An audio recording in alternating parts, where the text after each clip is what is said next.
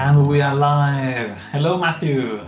Stefan, hello, how are you? I'm doing good, thank you. And hello to everybody that's watching us today. We have a very good topic today. It's a very good question. Can you help us? What's the what's the topic for today?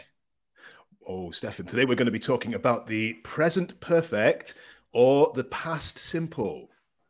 Okay, and this is important, yeah, because sometimes uh, the, the thing is, la cuestión es that uh, both present perfect and past simple, they are to speak about the past, ¿no? Los, los dos lo usamos para hablar del pasado, entonces a veces nos confundimos cuando uso el present perfect, cuando uso el past simple, entonces, hoy vamos a responder eso. Simplemente, Matthew, para ayudarnos un poco, ¿puedes explicarnos la gramática así muy sencilla del present perfect y el past simple? Okay, so the present perfect, Stefan, we can make it using the auxiliary verb have. Uh, and then we need also to add the past participle. So maybe the present perfect can feel a little more complicated to put together, but really we're going to see es muy fácil, is is super easy, no problem. And the past simple, well, that is just with the regular ed ending for the regular verbs. Mm-hmm. It's a little bit more complicated with the irregular verbs. We have to remember the the past of those, but once we once we have them in mind, then it's it's nice and easy. Exactly. I like to think of it like the past simple is the second column of the irregular verbs list, and the present perfect is the third column. Okay, so hey, that's a good students tip. have to review these columns quite a lot. Yes. Okay. Yes. So, ambas acciones son para hablar del pasado, okay? Pero hay una diferencia. There is a big difference, okay? So, what's the, the first main difference, Matthew?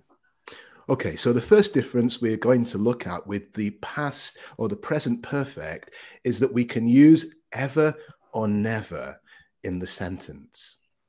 Okay, exacto. And we use it to speak about experiences, yes? Things that you have experienced. For example, uh, I can say, I have, I have never been to Africa. I have mm-hmm. never been to Africa and I want to, but I have never been there. Have you ever been to Africa? Hey, good use, good use, Stefan. So, no, also, I have never been to Africa. I've never oh. been. Okay, good job. So, también podemos, depende de, de, de, depende de la percepción del alumno, okay, de la persona que habla, entonces podemos usar past simple o present perfect. Porque hay acciones que a lo mejor para ti y para mí, Matthew, son, son rutinarias, pero para otra persona es una experiencia. Okay? Mm. Like I would say, I would say, um, hey Matthew, yesterday I ate paella. Paella. paella in English. yesterday I ate paella. So, para mí, como, como como tantas, pues uso el pasado simple. okay. Pero una persona, una persona que ha comido paella por primera vez y la ha encantado, ¿qué diría? Yeah, so then you would use present or perfect and say, um, I have eaten paella because it was an experience. And if it was like the one that you ate, Stefan, I think it would be an amazing experience. yes, I have to. We have to tell everybody that I sent you a picture, didn't I? On Saturday, I sent a picture to Matthew with a very big paella. Wow, just... and I have never eaten a paella as good as that one. As big as. Okay, so depending on the person, yes. Uh, for example, let's imagine a famous person. Uh, I don't know, Tom Hanks ¿no? El actor Tom Hanks. Uh, su madre, ¿qué diría su madre? I saw Tom Hanks or I have seen Tom Hanks. ¿Cuál sería y por qué? Yeah, that's a it's a good example, Stefan. Ella va a decir, uh, bueno, in English, she would say, I saw him because it's a regular, repeated action. Muy bien. Entonces, I saw him, I have seen him. Las dos son acciones terminadas, ¿no? Pero para ella, aparte de, como dijo Matthew, es una acción que se repite, pasado simple, pero para ella lo he visto, ¿no? Lo vi, le vi.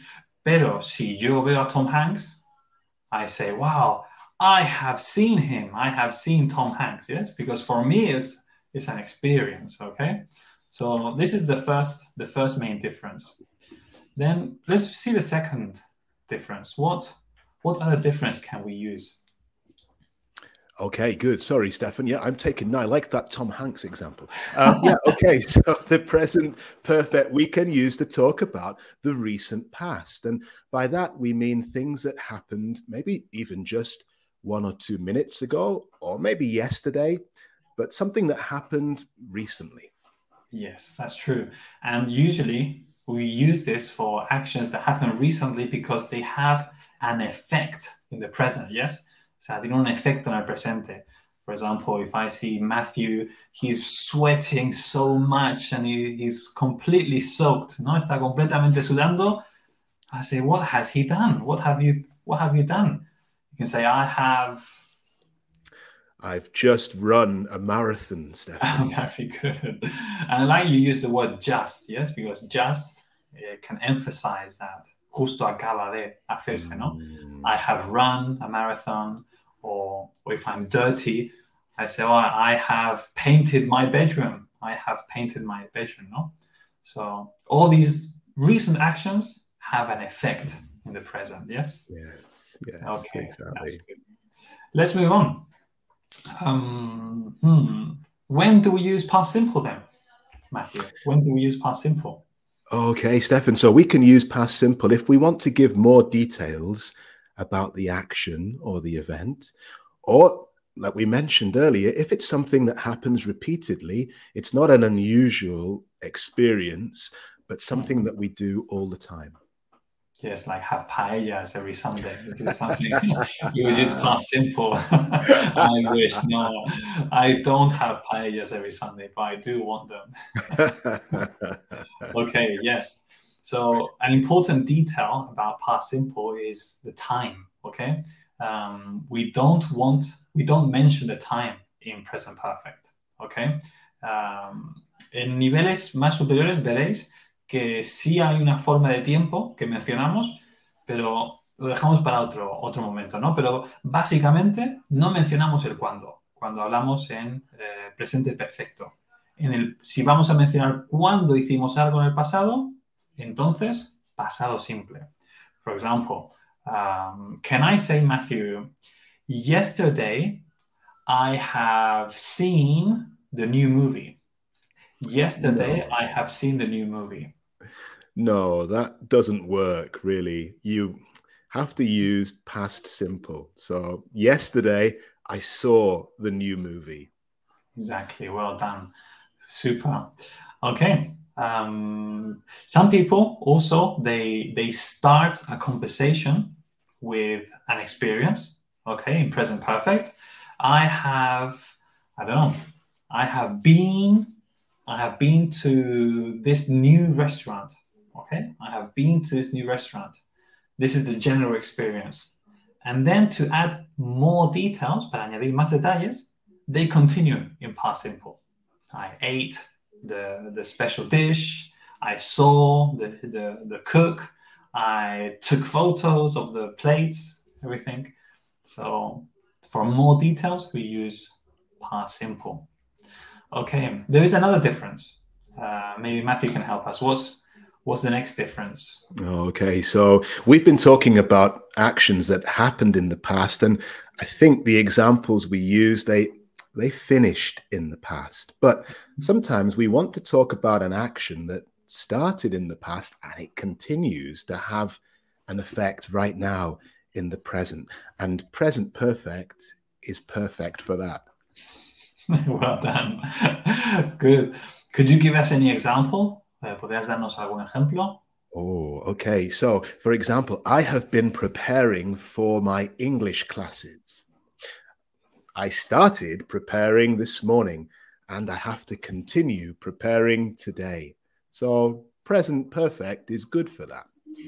Yes. And also, there are two words that can help us with this. Yes, there's uh, for and since. Mm-hmm. Yes. Uh, so I have, let me ask you, Matthew, how long have you lived here in this country? Wow. Uh, Stefan, I have lived here, I could say, since 2000 or mm-hmm. for 22 years. I saw you looking at the calendar there. oh, no. Too many English lessons, Matthew. yeah, so we use for, yes, for a time period, and since es un punto de partida en el tiempo. Very good. And good. I can say, for example, I have I have taught English for 11 years. Yes. Or I can say I have taught English since I'm not going to do the maths. but you know, yeah. Okay, so these are actions that started in the past and they continue. They continue to today. Yes. So those are the, the differences. Okay, Matthew, do you think you could give us a, a incorrect sentence and maybe we can uh, say why it's incorrect or? Um... Uh, okay, yeah. With uh, the words we've been talking about, Stefan, for and since. Mm-hmm. Mm. Okay. So let me see. An incorrect sentence. I had I had played football since yesterday. Since yeah, I had played. Okay, so now you're mixing, yes, present simple. Okay, so Matthew ahí está usando el presente simple con palabras que es el for year since del presente perfecto, ¿verdad? So, so that would have to be I have played football since yesterday. That's okay. That was a hard one for me, actually. Sorry, Stefan. That was the first thing that came into my mind. No, but it's oh, good. E, es importante que tengamos claro que el, cuando estamos hablando inglés eh, hay pistas en el presente perfecto. Si vemos la palabra ever, never, experiencias. Sabemos que ya eso son experiencias, presente perfecto. For, since, ¿no? Son acciones que empezaron en el pasado, continúan hasta hoy, también presente perfecto. Si vemos que mencionamos el cuándo, cuándo ocurrió esta acción, ya tenemos que saber que tenemos que irnos al pasado simple. Así que yo creo que, que, ha quedado claro. Muy bien, Matthew. Lo has explicado muy bien, Stefan. ¿eh? Muy claro. Muchas gracias. We do it together. Matthew, one last question. What if a student wants to have a lesson with you or a lesson with me or with other teachers? What can they do?